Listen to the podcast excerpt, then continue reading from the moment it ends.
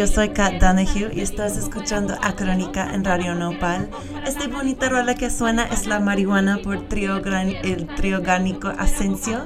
Es una de las canciones que nos trajo nuestro invitado el día de hoy, José Luis Martínez Limón. Regresamos con él y más Crónica.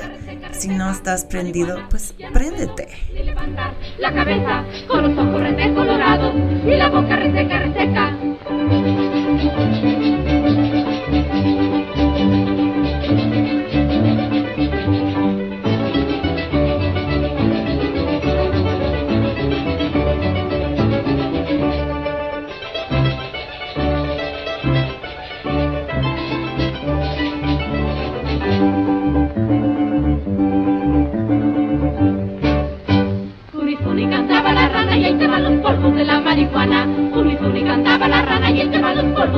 Marihuana. Marihuana tuvo un hijito y le pusieron San Expedito como era abogado de los Santana porque era sazón para la marihuana.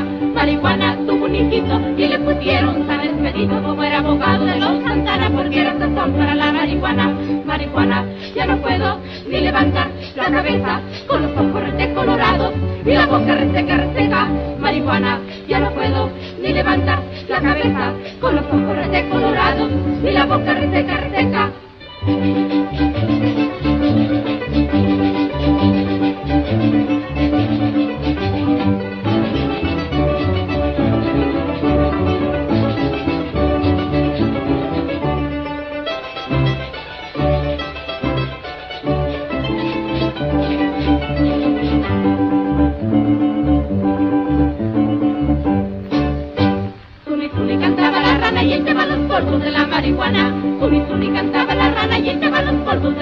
Marihuana. Marihuana un hijito y le pusieron San Esperito como era abogado de los Santana porque era sazón para la marihuana.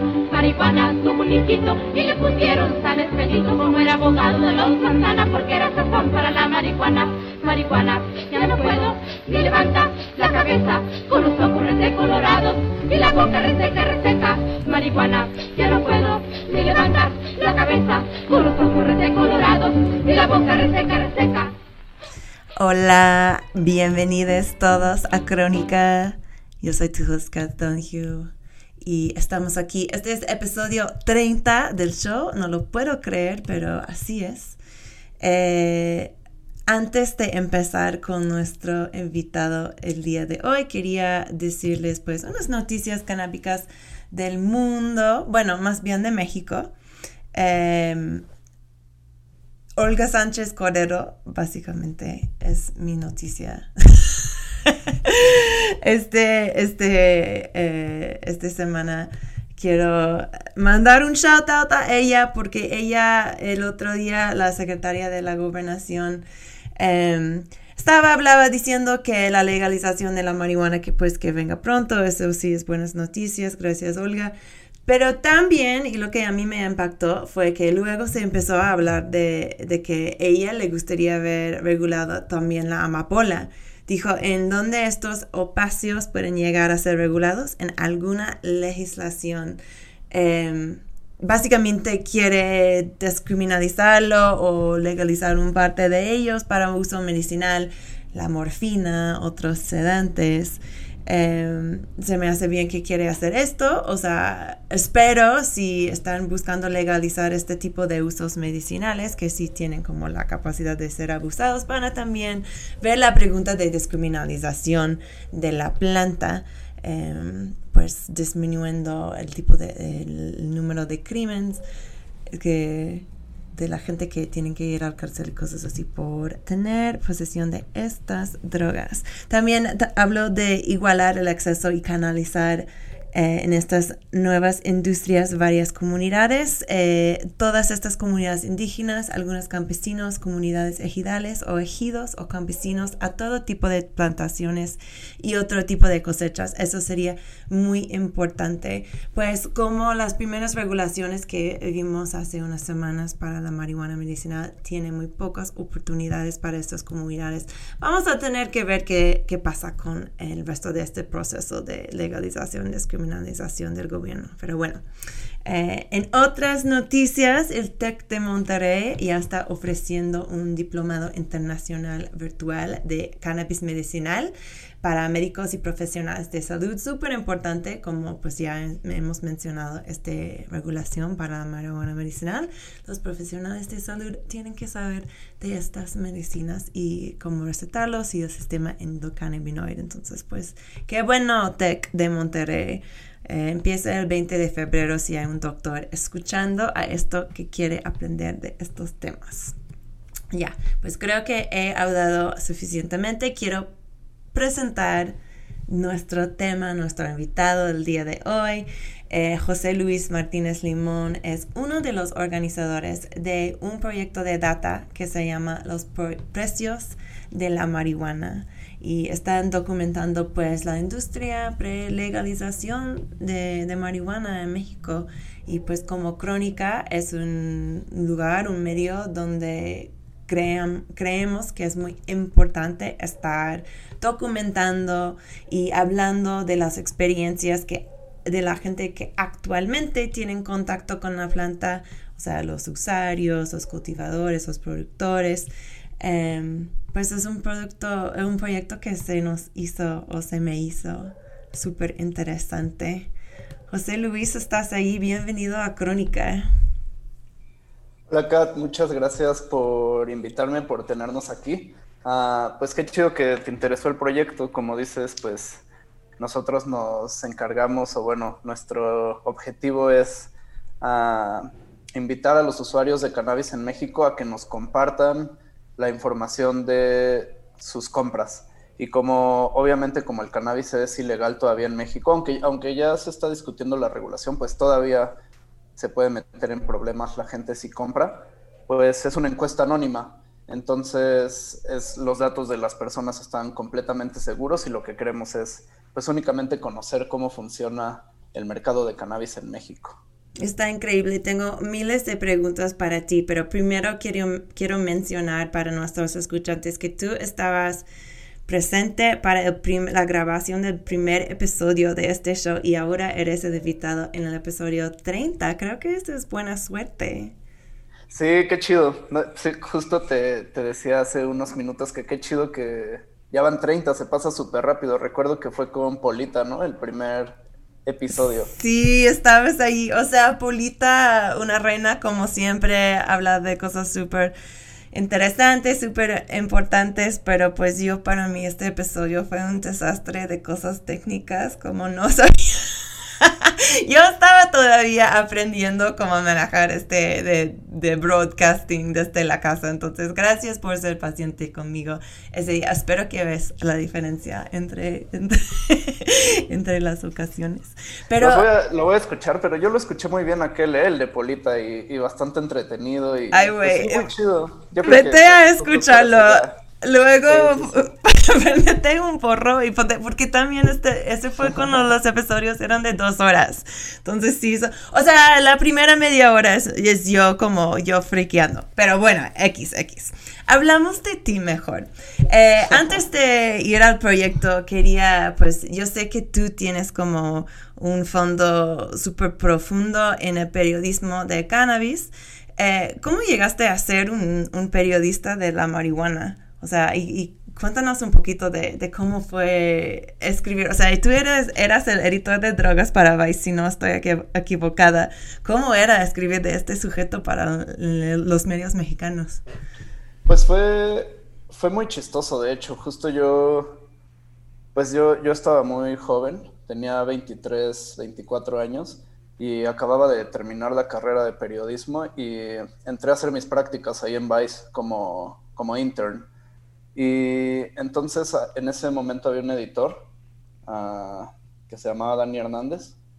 Y pues éramos realmente poca la gente que estaba ahí, entonces ah, a mí me mandaban a cubrir todo, todo, todo, así las marchas que había en las calles de trabajadores o pues fotos de gente en la calle preguntándoles cosas chistosas.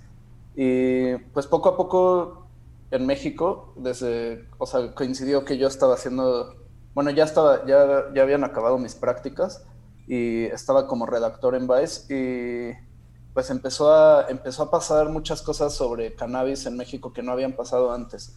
Empezó con la con el caso de la revista Cáñamo, que pidió un permiso para publicar legalmente y se lo dieron y después se lo, se lo quisieron quitar uh, porque según el, según el gobierno, según la Secretaría de Gobernación, Cáñamo había mm, hecho apología de las drogas, que pues eso sí está prohibido en la ley, hacer apología de cosas ilegales, a raíz de una entrevista en donde una persona decía cómo había sido su primer porro, ¿no? Cuenta cómo había sido su primer porro. Un tema tan inocente, imagínate. Sí, sí, sí. Sí, o sea, no era nada de, ni estaban invitando a la gente a consumir, pues ni siquiera era, pues era un porro. Y, pero pues Cáñamo es una revista que también en España abrió, abrió camino, en Chile también abrió, abrió camino. Entonces ya, ya medio tenían asesoría y se la sabían, entonces ellos metieron un amparo ante el gobierno para seguir publicando basándose en la libertad de expresión. Entonces, pues yo entré como, pues por el tema de libertad de expresión a preguntarles a los de Cáñamo qué estaba pasando. Y ahora sí que casi, casi hablando con ellos de libertad de expresión me empezaron a contar de la marihuana y yo estaba como, ah, no, a que hay gente ya, pues yo como mucha gente tenía la idea de que, pues sí había activismo, pero era un activismo quizá, pues muy, muy abstracto, muy muy idealista, ¿no? Pero no, me encontré con gente con ideas muy claras, con propósitos muy claros y ya un movimiento bastante estructurado. En este momento, Limón, en este momento... Una pregunta, ¿en este momento sí eras consumidor? Sí, sí, sí, sí, yo consumía desde hace ya bastante tiempo, desde la universidad. Ya. Pero pues sí, mi interés era, era más que nada, en ese momento todavía quería ser un periodista cultural, uh, pues que tratara todos los temas, ¿no? Y, pero más bien fue justo, esa fue como la entrada y poco a poco me fue, me fue arrastrando el cannabis, ¿no? Así no había, no había, yo me acuerdo que al principio cuando empecé a escribir sobre el tema, no firmaba mis notas, ponía anónimo, porque... Por paranoica. Sí, sí, sí, sí, por, uh. porque pues era un tema ilegal. Nadie ¿En qué año empezaste a, escribir de, de, la marihuana? Esto fue como 2015, 2014, 2015. Ok. Y, y entonces yo ponía anónimo en mis textos, pero... Y pues así siguieron pasando cosas. Después del caso de Cáñamo vino a este caso de la, de la niña Grace Elizalde, que importó CBD, que, sus papás consiguieron el permiso para importar CBD. Y entonces, pues ya, ya ahí se necesitaba un poco más de involucramiento, así, buscar quién lo hizo. Y, ya era un poco más notorio que no era un tema solo de, de pues de desmadre, ¿no? De, o, de, o de pachecos, sino algo que tenía que ver con los derechos humanos, con la salud, con la libertad de expresión, con la libertad de, desde el desarrollo a la personalidad, ¿no? Y empezaron a venir todos estos casos legales en donde la gente se empezó a amparar y pues yo estaba ahí, estaba ahí, no había nadie que estuviera escribiendo, entonces llené ese espacio que, estaba ahí, ¿no? Empecé a escribir de todo y, se hizo como una espiral, la gente empezó a leer eso y me empezó a llamar para ir a eventos que no eran, pues no, no, eran al menos del conocimiento general, ¿no? Como la Copa Canábica, como... Uh, pues a, donde hacían... La Copa del Norte, vi que... La Copa del Norte, a la fábrica esta donde hacían las cajetillas de cigarros. Entonces como que la misma gente empezó a ver ahí un, medio en donde podían compartir sus proyectos. Y les empezamos a dar salida a todos y después de, eso pues vino también todos estos chicos de ah, el programa de análisis de sustancias. Y pues también eso que tiene que ver con salud, con reducción de daños. Y entonces estos discursos empiezan a cruzar independientemente de las sustancias, ¿no? Puedes estar hablando de marihuana, puedes estar hablando de LSD o, o MDMA. Y el final es lo mismo, ¿no? Consumir con la mayor información posible para reducir la mayor posibilidad a los daños asociados y los riesgos asociados al consumo, ¿no? O sea, incluso si, es una decisión consciente, no está mal fumar crack si, si es buen crack y sabes y conoces tus dosis y sabes cuánto puedes fumar y cómo consumirlo, pues puede ser incluso un consumo consciente que no afecta tu salud.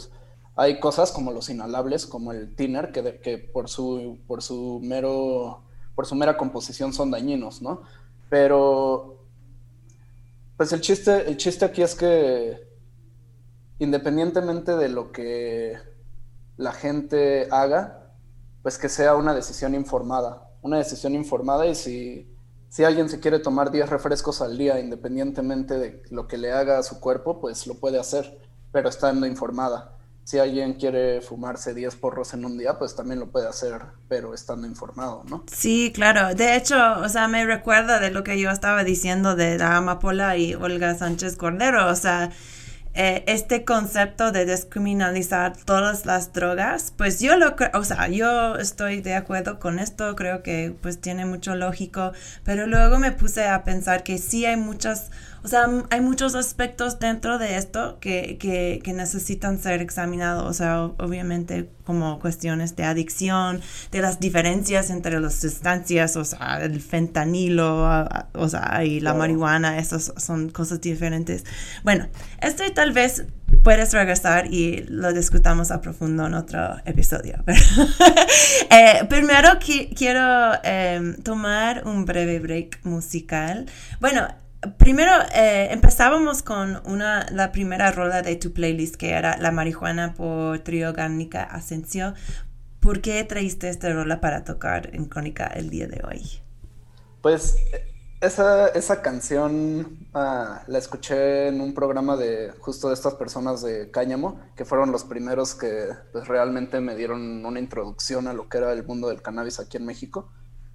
Y me pareció súper chida porque es una canción que habla de la marihuana y, de la revolución. Es una canción post-revolucionaria de 1929.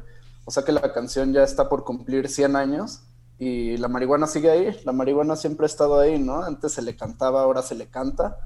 Ah, lo no, que ha está increíble. ¿no? Entonces, pues me pareció chido, me pareció chido rescatar algo así de, de tanto tiempo atrás y... Del pasado. Pues para los escuchantes, yo encontré esta canción en, bueno, en pinche Spotify, odiamos Spotify, pero bueno, está útil en este caso, en una compilación que se llama Las Raíces del Narco Corrido y es una compilación súper padre, los recomiendo, recomiendo mucho. Bueno, y el próximo es algo diferente. Me encanta porque este playlist es muy ecléctico. El próximo es eh, Fire Up por Tercer Elemento. Cuéntame de esta canción ¿Por qué lo trajiste? Pues está muy chido. Esto es que, pues la música, la música es bien chida porque, porque expresa muchas cosas, ¿no? Y entonces, pues Fire Up en realidad es, es un grupo, me parece que de Las Vegas, pero ellos tienen ascendencia mexicana. Y pues ahora con todo, con todos los, pues justo los narcocorridos y, y, la, y la música banda y norteña teniendo como tanto impacto, pues acá en México sí se escucha pues lo que hacen en tu pueblo, ¿no? En Sinaloa escuchan lo de Sinaloa, en Tamaulipas lo de Tamaulipas. Pero pues, pues hay mucho, hay mucho, realmente mucho público latino en Estados Unidos que habla y consume cosas en español. Entonces, estos chicos de tercer elemento, pues lo que hacen es, es rescatar eso, cantar en español, pero pues ellos principalmente cantan en Estados Unidos y hacen toda su música allá. Y y pues cantan bastante sobre la marihuana. Son, son todos estos, esta corriente que se llama corridos tumbados. Y, y es porque, porque es estar tumbado fumando cannabis, ¿no? Así, Yo también he escuchado corridos verdes para denominar este, sí, este subgénero. Pues chido, vamos a ellos. los famosos tercer elemento de Dell Records. Ahora regresamos con más crónica.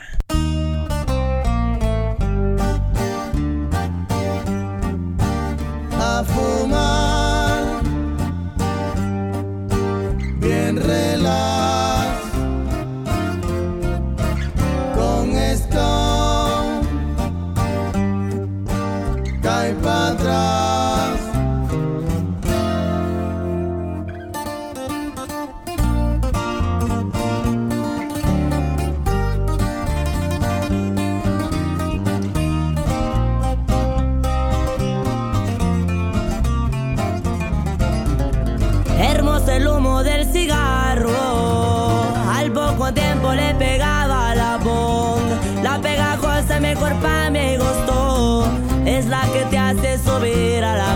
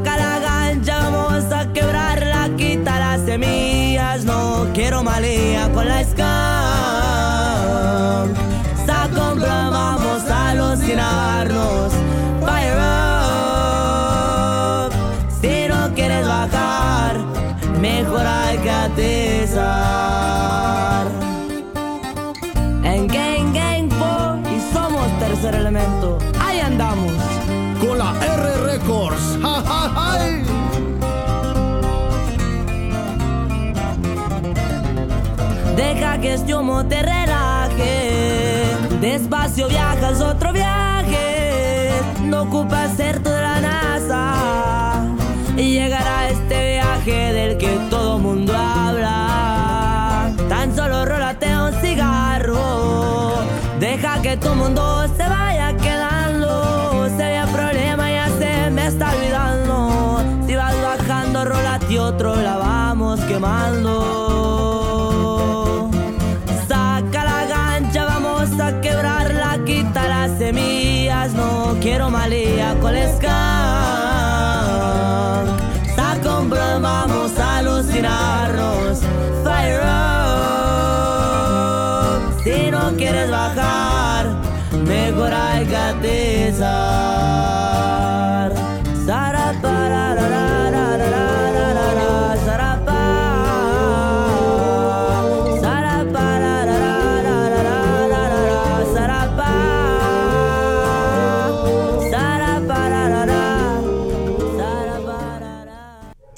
Hola, estamos de regreso con Crónica. Yo soy tu host, Kat Donahue, y estoy aquí con José Luis Martínez Limón.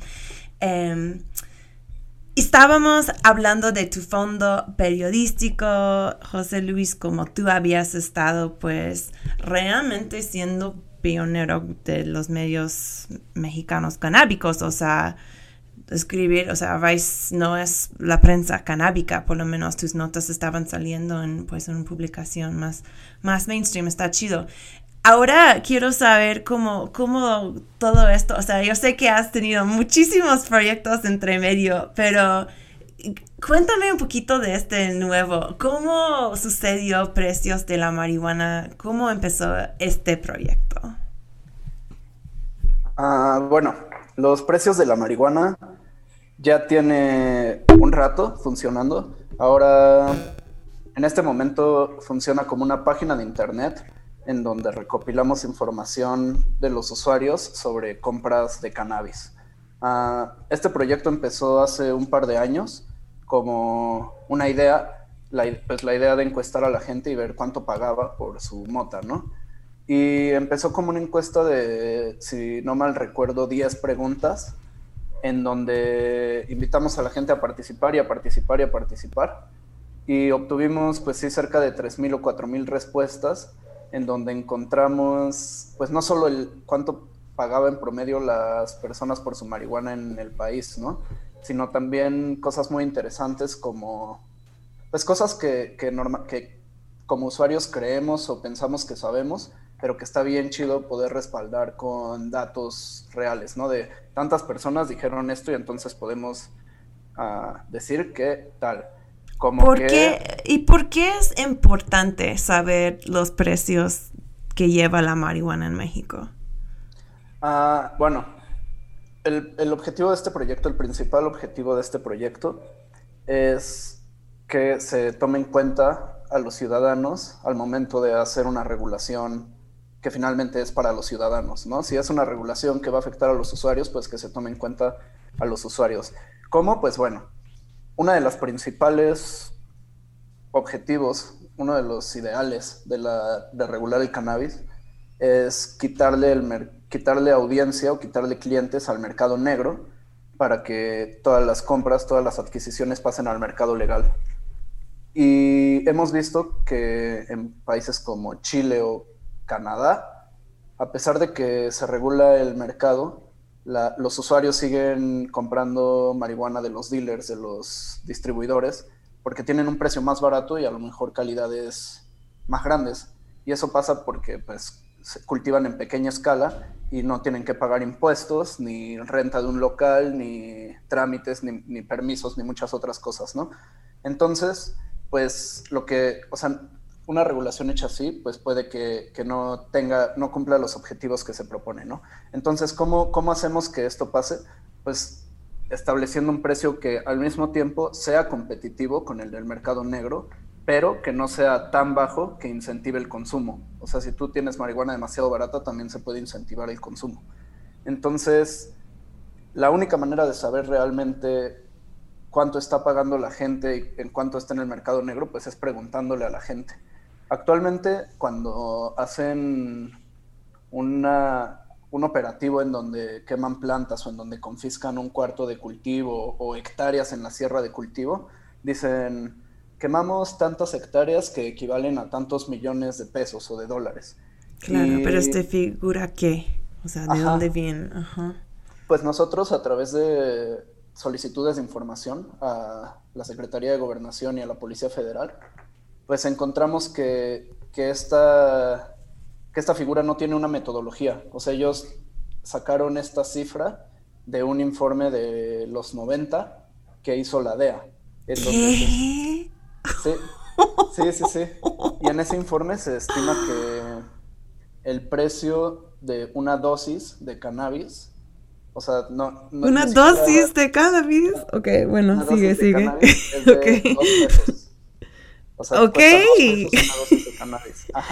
Y, en tu investigación han, han, hecho la matemática a ver cuánto es un dosis de cannabis en promedio. No, pues justo, nosotros, nosotros, esa fue la respuesta que obtuvimos de las autoridades, oh entonces les volvimos a preguntar, oigan, ¿y a qué equivale una dosis de cannabis? Y nos dijeron que esa información no existe, o sea, simplemente ¡Ah! no existe esa información. Entonces, realmente no hay. Me encanta. Sí, sí, sí. Entonces, el gobierno no tiene. Entonces nada más están diciendo números al pendejo realmente. o sea, bueno, quemamos este campo y queremos decir que era, ay, wow, wow, wow. Pues ¿Cuánto le echa, comandante? No, pues tantos millones, tantos millones. No, qué loco. Y, sé que el equipo que tienes para, o sea, no sé mucho del equipo, pero sé que es compuesto de diversos individuos, ¿no? No todos vienen del mundo de periodismo. Dinos de, de tus co-colaboradores. Sí, pues de hecho justo este proyecto comenzó con un par, con un investigador y, bueno, dos investigadores. Uno es, es investigador sobre política de drogas que se llama Raúl Bejarano y él tuvo la idea justo de, hacer un mapa, hacer un mapa de precios y, recopilar información de precios en México porque no se estaba haciendo. Y el historiador es Froilán Enciso, que él publicó un libro que se llama Nuestra historia narcótica, que es la ah. historia de la marihuana en México. y sí, un libro increíble. Sí, habla de la Acapulco Gold, habla de, habla de muchísimas cosas. Y bueno, entre ellos dos ah, empezaron este proyecto. Yo me uní cuando todavía estaba en Vice, pues a, como la parte de difusión, como la parte periodística, a hacer contenido y hacer difusión. Y fue cuando hicimos este piloto. Y un año después de que este piloto, pues, ah, obtuvimos resultados como que... ¿Cuánta gente respondieron al piloto? Al piloto como unos 3.000 o 4.000, no recuerdo bien, wow. entre esas cifras. Sí. Ok. Estuvo chido. Y, y obtuvimos datos como que entre mayor es tu escolaridad, más pagas por tu cannabis. O que entre más cercana es tu relación con el distribuidor, más barato es tu cannabis, ¿no? Más barato te lo venden. Entonces, esos factores eran más importantes que el estado en donde estás, si estás en la ciudad o campo. Pues no más importantes porque sí se notan diferencias, por ejemplo, en Baja California es el lugar de México donde más cara es la marihuana. Y no hay datos para comprobarlo, pero podemos, pues podemos medio inferir que es porque es mota bien chida que bajan de California. Entonces, pues la venden, es mota estadounidense. En cambio, en Michoacán, que siembran ahí muchísimo, el precio es realmente barato. Entonces, ¿Qué, daros, ¿qué es el promedio? ¿Sabes? ¿Puedes recordar qué es el promedio baja? Okay, sí, mira, justo lo tengo, tengo aquí la, la página abierta. Se actualizan en vivo. Entonces, el promedio por un gramo en Baja California es de 95 pesos. Okay. Y el promedio de un gramo, vamos a Michoacán, que es de los productores, es de 33 pesos. O sea, un tercio. Wow, wow, wow, Y es que de Michoacán sale toda para todo el país, entonces pues a lo mejor ahí, aunque sea buena calidad, la, oferta es tanta que el precio es barato. Increíble. Entonces, has estado aprendiendo sobre los precios, pero también sobre, pues, el carácter de, de las compras del negocio, ¿no? O sea, acaba, o sea, empezaste a decir que el precio también tiene que ver con la cercanía que tiene la persona con su dealer, o sea, qué tipo de relación, o sea, tiene con la persona que está proviendo su, su planta, su flor. Sí, sí, sí, sí, justo. Y es que es una encuesta de 15 preguntas. Entonces, esto nos permite, sí, por ejemplo, notar estas diferencias entre estados, pero más allá de los estados, esto de la cercanía o de la escolaridad es una constante en todos los estados. Entonces, estamos obteniendo respuestas bastante interesantes de lo que la gente compra y cómo lo está comprando. Por ejemplo, la mayoría de la gente ahora está comprando a domicilio en lugar de ir a un punto o verse en un lugar intermedio, ¿no? Que eso es algo que no pasaba hace tiempo. Y luego un ejercicio también bien interesante que hicimos es que el piloto terminó a finales de 2019, fue más o menos en 2019. Y el nuevo ejercicio que ya es permanente empezó como en julio de 2020. Entonces, Entonces empezaste desde cero en julio 2020. Pero con una metodología similar hemos obtenido resultados más baratos de la nueva de la nueva muestra que de la muestra piloto. Y la única diferencia es que estamos en pandemia. Entonces, pareciera ser que los precios de la marihuana han bajado durante la pandemia. ¿Y por qué será esto? ¿Tenemos una hipótesis? Pues, puede ser porque más gente está comprando quizá o porque hay más marihuana, hay más mm. información al respecto en los medios, no lo sé. Hay más pachequedad. Sí. Claro. Oye, y también, o sea, esto de, de comprarlo que te lo llevan en casa eh, es interesante. El, anoche en la página de Instagram de ustedes estaban hablando, preguntando a la gente sobre el costo de transportación en envío. O sea, ¿nos puede contar un poquito de qué aprendieron de este ejercicio? Sí, está súper chido. O sea, nos gusta mucho interactuar con la gente en redes sociales porque pues la gente es bien prendida. Así nos tenemos este esto también del cogollo de la semana en donde la gente nos manda muchos cogollos. Pero ayer que hicimos la pregunta del envío, mucha gente nos, nos contestaba, sí, me cobran 150 por el taxi o 200 porque viene de tal o el precio fijo de envío es 150 independientemente de dónde estés, ¿no? Y, y sí está chido porque la neta sí nos, nos ayuda a conocer. Ah, pero también está chido, por ejemplo, llevar estas, estas interacciones a la encuesta, porque aunque, aunque es bien padre como interactuar uno a uno con la gente, pues estas respuestas no las podemos tomar en cuenta porque se alejan de la metodología académica, ¿no? De lo que, de lo que recopilamos en la página. Claro. Entonces. ¿Y qué, al fin, qué es que quieren hacer con el data? O sea, están haciéndolo, haciéndolo de una manera profesional, estandarizado para alguna razón, ¿no? ¿Dónde quiere, o sea, quién quiere que utilice esos números? Pues, primero que nada, es. Queremos sacar un artículo en un journal académico entonces tenemos que tener como toda la rigurosidad y tenemos que evaluarlo por un comité de ética, ah, que lo revisen como que sea peer reviewed. Ah, entonces que, pues sí, que cumpla con todos los estándares de algo, de algo académico, ah, propiamente dicho. Entonces, eso, ese ha sido como una, pues algo chido porque, porque pasa de algo como un hobby, pues algo realmente serio y profesional que se puede después citar y tomar en cuenta. Pero también ha sido una limitante porque al no, al ser solamente ese modelo, nosotros no podemos preguntarle a la gente, por ejemplo, en redes y después unir estas respuestas a la encuesta. O salir a la calle y preguntarle a la gente. Y es complicado porque, pues, muchas veces la gente se queda en esa primera línea, en esa primera respuesta, pero no entran a la página a contestar la encuesta. Entonces, pues, lo que queremos es generarlo, pero además de, además de que se genere información que es la información real y no, un, no algo que viene de, traducido de un artículo de la DEA, sino de los mismos ciudadanos. Cuando tú contestas la encuesta, esa información actualiza inmediatamente la página. Entonces tú puedes ver ahí cuánto está pagando la gente por la marihuana en tu ciudad o en tu estado. Y pues eso puede ayudar a los usuarios a saber que no los estén chamaqueando. Claro. pues es un proyecto sin fines de lucro. Entonces en realidad estamos buscando generar estos datos para después buscar un vínculo con pues los legisladores, los quienes hacen las leyes, para que tomen estos datos en cuenta y entonces al momento de establecer precios y calidades, pues lo hagan con base en un estudio ciudadano que, que en donde participaron los usuarios. Quizá, quizá no va a ser lo único que tomen en cuenta, pero pues van a tener ese elemento que es muy difícil que nieguen si tiene bases académicas, si es con participación ciudadana, sin fines de lucro.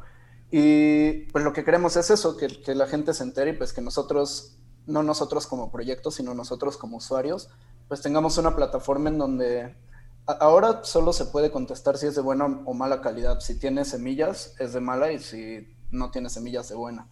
Pero pues yo pienso que estaría bien chido que a lo mejor en dos años, en tres años que ya haya tiendas o en la farmacia o en dispensarios como salga la ley, que si te dicen que tienes una OG o Blue Dream o Chocolope, pues tú puedas comparar eso que tienes con una base de datos en la página, así de que sean esos cogollos, cuánto te costó, cómo te puso. Entonces, pues eso, eso es una, es una página como una plataforma para los para los mismos usuarios. De hecho, las cosas que nos mandan las subimos ahí a la misma página. Entonces, pues, pues sí, creo que es una manera de, que todos participemos ahí y que nos informemos día a día. Increíble, increíble. Perfecto. Pues yo tenemos más show, pero primero quiero seguir con este playlist increíble. Eh, la próxima rola es Santa María por la negra Bugiani. No sé si estoy diciéndolo bien. ¿Por qué traíste esta rola, José Luis?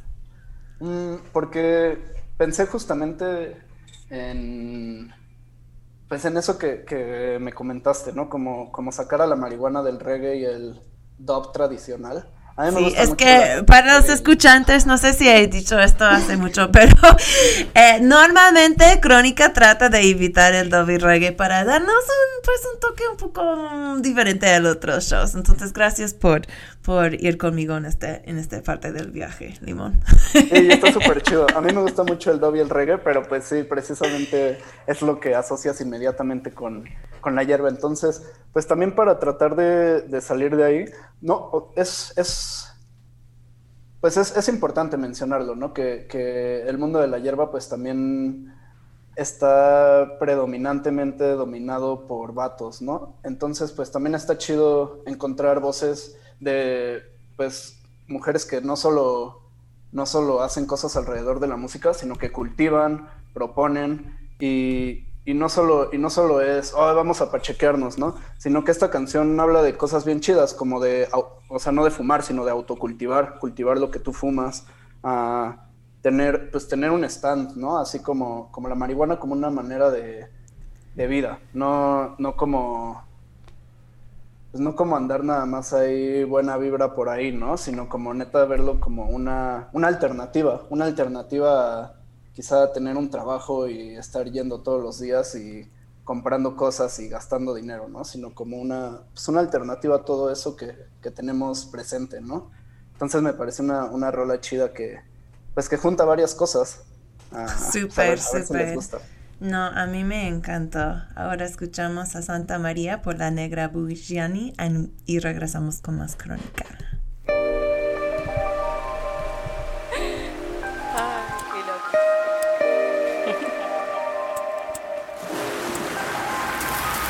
Para mí ella es una planta santa, me saca la resaca, me saca de mi cama, me induce a pensar. A mi coeficiente elevar, yo la voy a lavar hasta el final de mis días. Muchas veces suele ser mi mejor amiga, mi confidente. Sacaré lucir lo más redondito de mi mente. Ey, autocultivo consciente me mantiene conectada con la madre tierra. No busca guerra, solo paz. Salir a caminar bajo el sol con la tuca en el bolsillo hace relucir todo mi brillo. Y no te explico, mi imaginación se dispara tan rápido que a veces pierdo la noción. Me saca la atención, me seca la boca. ¿Qué te voy a decir? Me gusta andar re loca. Conectar con lo mejor de mí, yo ya decidí esta planta para vivir, ey. Yo ya decidí esta data es para compartir.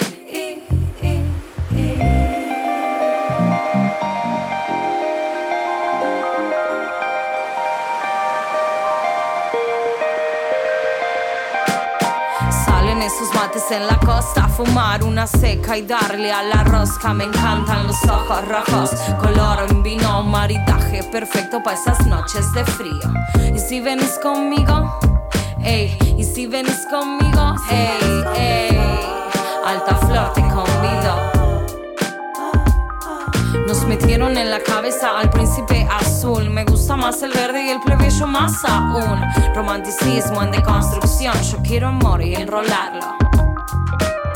Nos metieron en la cabeza al príncipe azul. Me gusta más el verde y el plebeyo más aún. Romanticismo en deconstrucción. Yo quiero amor y enrolarlo con una flor.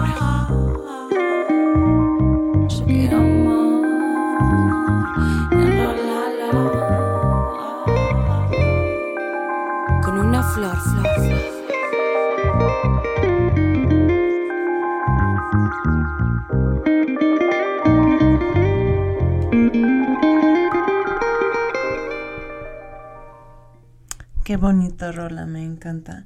Pues estamos de regreso con Crónica. Estamos aquí hablando de los precios de la marihuana.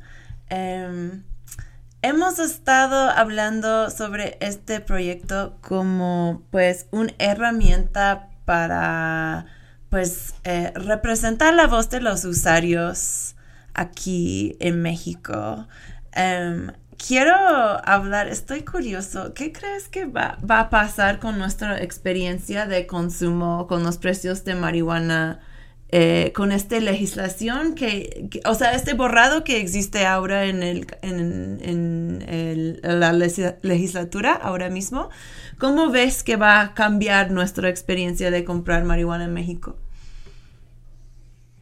Mm, pues sí, es una, es una pregunta compleja. Yo creo que, eh, en primer lugar, y más importante que todo, bueno, no que todo, ay, es que es bien complejo, pero al menos los Perdón. usuarios, es que sí, se me, se me descarrila, porque hay, hay muchas cosas que no podemos dejar de considerar, como que estamos en un país muy violento, que ha sido muy golpeado por la guerra contra las drogas. Entonces, a veces puede parecer trivial hablar de los usuarios cuando hay cosas como los familiares de víctimas, de desaparecidos, de sí, de desaparecidos por esta guerra o, o desplazados, ¿no? Y, y bueno, sí, sí hay que tomarlos en cuenta y es claramente el- uno de los principales puntos por lo que se hace la regulación. Pero como usuarios, también es muy importante que se nos tome en cuenta porque pues nosotros no estamos afectando a nadie. Es un derecho, ya lo dijo la Constitución, digo, la Corte, es un derecho consumir y como ahora no hay una manera de que, nos dé- de que nosotros podamos ejercer ese derecho, la única manera es hacerlo a través del cultivo, del autocultivo. Pero pues yo creo que eso sigue siendo un privilegio para los pocos que pueden tener un amparo. A quienes no, pues se siguen metiendo en un problema. Y ¿Tú tienes tu amparo? sí, Sí, Sí, yo- lo vi en tu yo- partido vez. Sí, o sea, es, es que es justo, es un proceso a mí me lo, me lo hicieron sin costo, pero es un proceso que puede tener, puede costar mucho dinero y tarda, a mí me tardó cerca de dos años. No. Entonces, para alguien que está pagando honorarios de abogados dos años, pues no es, no es tan fácil, ¿no? Y... Pero se vale, ¿no? O sea, valió la pena. Seguro que cambia muchas cosas Sí, para uno, para sí, sí, sí. Sí, pero pues no es el chiste. O sea, dice- dicen, ¿no? Y es verdad que, que, si, que si tus derechos no son para todos, no son derechos, ¿no? Es un Mm. privilegio. Y pues no, no cualquiera puede cultivar porque no cualquiera puede, ni siquiera tiene el tiempo. Deja tú el dinero, no tiene el tiempo de... O el espacio, o el tiempo, espacio, el o, tiempo. ajá, para cultivar. Entonces, yo lo que veo en una, en, un prim- en una primera etapa, lo que sí pienso es que como Switch, así el momento que sea legal, el estigma se va a caer. Así ya las Sí, mamás de todo México van a decir como, ah, sí, mi mamá tenía su planta hace muchos años. Y entonces, pues al menos eso para los usuarios ya no vamos a estar en medio de una guerra de intereses, ¿no? Que es la guerra contra las drogas. ¿Quién la vende y a qué precios y en qué territorios? Y entonces nosotros vamos a estar afuera. Hay un- está el problema todavía de que la, la posesión sigue siendo ilegal, entonces sube a 28 gramos, pero pues la policía en México es famosa por su corrupción, entonces si, tú, si ahora se permiten 5 gramos y tú traes 4, ellos traen 30 para decir que tú los traías. O si no Entonces- traes nada y te, y te plantean cosas, o sea, tuvimos hace unos episodios Luz Selecta, que eso justamente pasó a él y pasó mes y medio en el penal de Chiconahuan después. Sí, sí, justo. Y entonces, en el momento en el que, en el que se es poner un parche sobre esas cosas, ¿no? Poner un parche sobre la posesión, poner un parche sobre, pues, incluso hacer tu propia medicina, ¿no? Con, con lo que salió ahora en, en los, en las regulaciones medicinales, pues es, se puede incluso penar que alguien, que alguien cocine su medicina en su casa y se la regale a alguien, ¿no? A su hijo enfermo, por ejemplo. Exacto, exacto.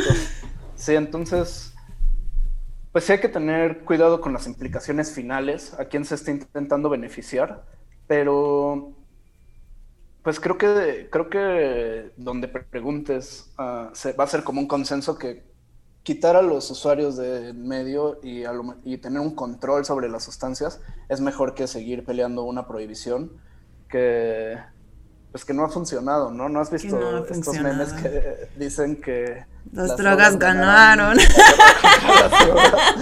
Súper chido. y, y sí, sí ganaron. neta, sí. O sea, en la opinión de la gente, en la ciencia, en las leyes. Entonces, pues es un primer paso. O sea, es- yo espero que... Yo soy muy optimista, entonces, primero creo que si permiten el autocultivo, todo el mundo va a autocultivar, entonces nadie tendría por qué comprar nada. Y la gente que de verdad no quiere cultivar, pues espero que lo pueda encontrar. Si, si recuerdo bien, creo que se podría como los tres modelos, ¿no? Que haya, que hayan farmacias, que haya clubes de cultivo comunitario y también venta en dispensarios, ¿no?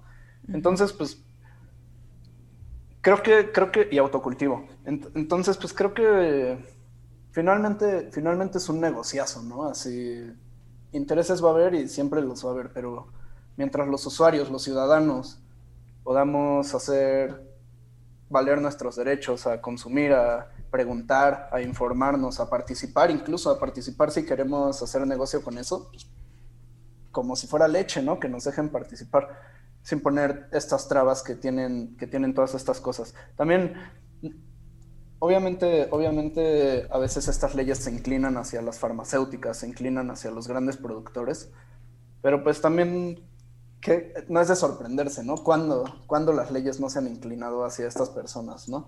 Por eso creo que más bien es importante no perder de vista, no quitar el dedo del renglón sobre pues las cosas que nos afectan a los usuarios y eso es lo que sí pues no, no, no estaría chido que transgredieran, ¿no? Que nos obligaran a comprarla. a- que, Claro. que nos sigan pidiendo sacar un permiso cuando nadie te pide sacar un permiso para comprar alcohol. Claro, exactamente. Pues ahora mismo estamos en un momento muy importante para este proceso, ¿no? O sea, supuestamente los políticos siguen debatiendo cómo va a haber esta legalización, aparte de llenar la encuesta de los precios de la marihuana, que obviamente todos van a llenar después de escuchar este programa. Eh, aparte de esto, ¿qué se puede hacer un usuario para hacer, como dices, como no, como dijiste, no quitar el dedo del renglón o cómo era? Sí, pues a seguir, pues sí, o sea, no, no quitar el dedo del renglón, no perder de vista es, esas cosas fundamentales. Pues yo creo que, que, primero que nada, escuchando programas como este, en donde se, donde se, se, den a conocer iniciativas ciudadanas, iniciativas de colectivos y... Cuéntanos. Que, sí, cuéntanos sí, somos chidos y estamos haciendo cosas. Eh, ¿Qué otros programas te gustan? O sea, damos unos shout outs de otros proyectos de medio canábico que a ti te... Mm, pues uh, está Cáñamo Radio, que en las mañanas hacen noticias canábicas, noticias del mundo canábico. Está, está bueno porque ahí, ahí actualizan de salud, de economía, de cosas en México y pues están bastante pendientes de lo que pasa también sobre todo con el plantón ahí que está afuera del Senado. Ah, está, está la dosis, ah, que bueno, ellos, ellos tienen su periódico, pero también están constantemente publicando en redes todo lo que pasa. Y pues hay, hay iniciativas en, en Instagram que, que, pues están llevando como una, como contenidos actualizados y propositivos, quizá. Ah, hay uno que se llama Ancestral Media, ah, hay otro que se llama... ¿Cómo se llama? Canativa. Famous, Famous Green, Canativa, Canativa que ya tiene un ratote. Uh, shout out Canativa. Shout out a Canativa, los compitas y las compitas de Canativa. Y... Pues sí, o sea, canales nacionales que, pues, podcast que... Hay poquitos podcasts, ¿eh? Que, que yo recuerde. Creo que, creo que hay uno que tiene Sara Snap también donde habla, pero un poco más sobre política de drogas, no tanto sobre cannabis. Pues a mí, no, a mí me encanta lo que hace, los paneles que hace regulación por, por la paz. Siempre es como yo, donde yo voy, después de que pasa, pues que sale esta regulación, que hace esa decisión en el Senado, yo voy directamente con ellos para, para ver su punto de vista, porque no solamente son como muy educados sobre la policía de drogas, pero creo que, no sé, su, su focus en la justicia social y la equidad como parte del mundo de cannabis es como muy, muy educado, me encanta. Sí, además pues ya tienen rato en todo ese tema, ¿no? Entonces pues son muy tienen muy claro todo el contexto de cada cosa que pasa, ¿no? De dónde viene y por qué está pasando así. Incluso creo que, ah, México Unido contra la Delincuencia también tienen cosas súper chidas. Ellos tienen ahí en su página de internet todo el proceso para que cualquier persona pueda tramitar su amparo sin abogados. Entonces, ¿En serio? Sí, yo no sé, yo no sé, voy a checar esto justo después del programa. Sí, sí, está bien chido. Me encanta tener otros escritores en el show, está muy, está muy chido. Pues, oh my gosh, estamos llegando al, al fin del show. Tenemos una más canción y, y, creo que tenemos que irnos cerrando. José Luis, muchísimas gracias por estar aquí con nosotros en Crónica. Ha sido un, un gusto tremendo. No, qué chido. Muchísimas gracias a ti por invitarnos y por pues compartir este proyecto que hacemos para todos, ¿no? Con, con, la ayuda de todos y para todas y todos. Sí, y otra vez, si no has llenado esta encuesta de los precios de la marihuana, ¿cómo es el, el URL? URL, el, Es, es un poco complicado, es jtp.mx, diagonal, los precios de la marihuana. Pero en redes sociales estamos como los precios de la marihuana en Facebook, Instagram y Twitter y de ahí pueden, pues en cualquiera encuentran el link para redirigirse a la encuesta. Perfecto. compartan, pues. compartan las redes también. Eso, eso también. Compartan. También tienen unos gráficos muy chidos como este cu- eh, cómico que hicieron de los varios eh, niveles de marihuana en México. Me encantó. ¿Quién hizo esto? Ah, lo hizo señor Berumen, que eh, él ha hecho cómics también ya sobre cannabis un ratillo aquí en México, como dos o tres años. Ha hecho unos personajes y hay unos cómics. Y sí, justo también es lo que queremos, compartir la información que generamos en la encuesta, pero pues de maneras que, que la gente le gusten y pues Agradable. Ajá. Agradable, bonito y educativo a la vez. Pues perfecto. Eh, para terminar, estamos eh, rolando Hello Koto por Duki. ¿Por qué quieres tocar esta rola en Crónica Limón? Mm, pues esta sí nomás fue porque pues ya se me hace como de fiesta, buena onda. Habla, habla ahí del cannabis, pero pero pues dice que es una flor de loto, ¿no? Y que, que si quieres medicina de la risa, pues ahí, ahí te la pasa, ¿no?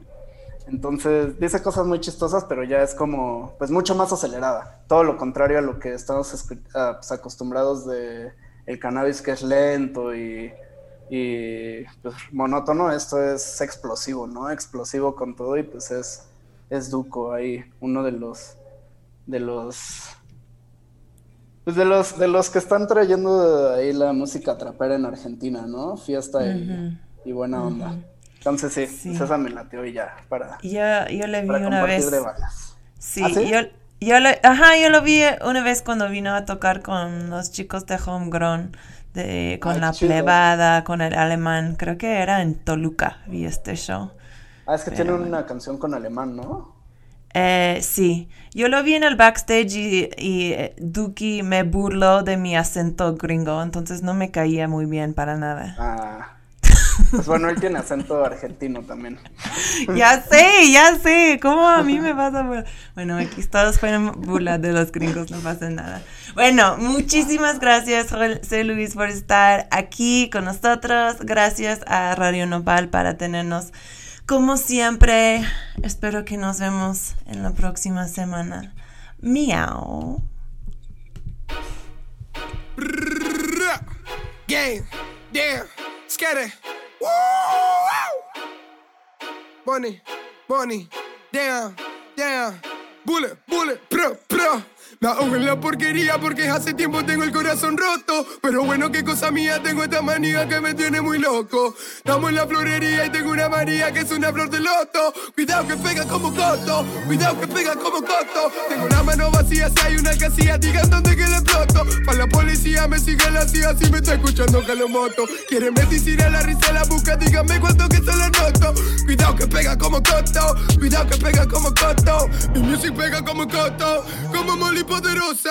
Endemoniado estoy que floto, como si tomo la rosa. Tu era control remoto, habla mucho y hacen poco. Para mí no son gran cosa, si me tiran no, no, no, no, no, no. Siempre cara para foto, nunca sé es lo que pasa. Este tumbado que me pesa, la locura no se pasa. La ansiedad tanto me estresa, que desde ahora vivo en casa. Con GTA como piloto, cuidado que pega como coto. go! Soy de los pibes del fondo, de los adictos al quilombo. Mejor no ronque con mi combo, que son dos locos y no me opongo. No me nombre, no lo nombro, con mis hombres a los hombros. Se van el sobre, yo no sobro. De rico, pobre como rondo. Ya me conocen como el monstruo, mi flow no encaja con mi rostro. Soy Jesús, yo soy apóstol, yo soy de Bronx, yo soy de Boston. La semillita no es de Rostoy, vos dale fuego que soy popcorn. Mono dorado, puro porno. No estoy drogado, estoy al horno. Lo que dicen de mí no importa nada. Y lo que dicen de mí me tiene sin cuidado. Ah, ah, la porquería porque hace tiempo tengo el corazón roto. Pero bueno, qué cosa mía, tengo esta manía que me tiene muy loco. Estamos en la florería y tengo una María que es una flor de loto. Cuidado que pega como coto, cuidado que pega como coto. Tengo la mano vacía, si hay una casilla, digan dónde que le exploto. Para la policía me sigue la CIA, si me está escuchando Jalomoto. Quieren medicina, la risa la busca, díganme cuánto que se la noto. Cuidado que pega como coto, cuidado que pega como coto. Que fracture, que te pega sé que me facture. Pa' que criticar mejor me mature, la mente en ganar como Shashature. Decide ser que te mal. Radio Nopal.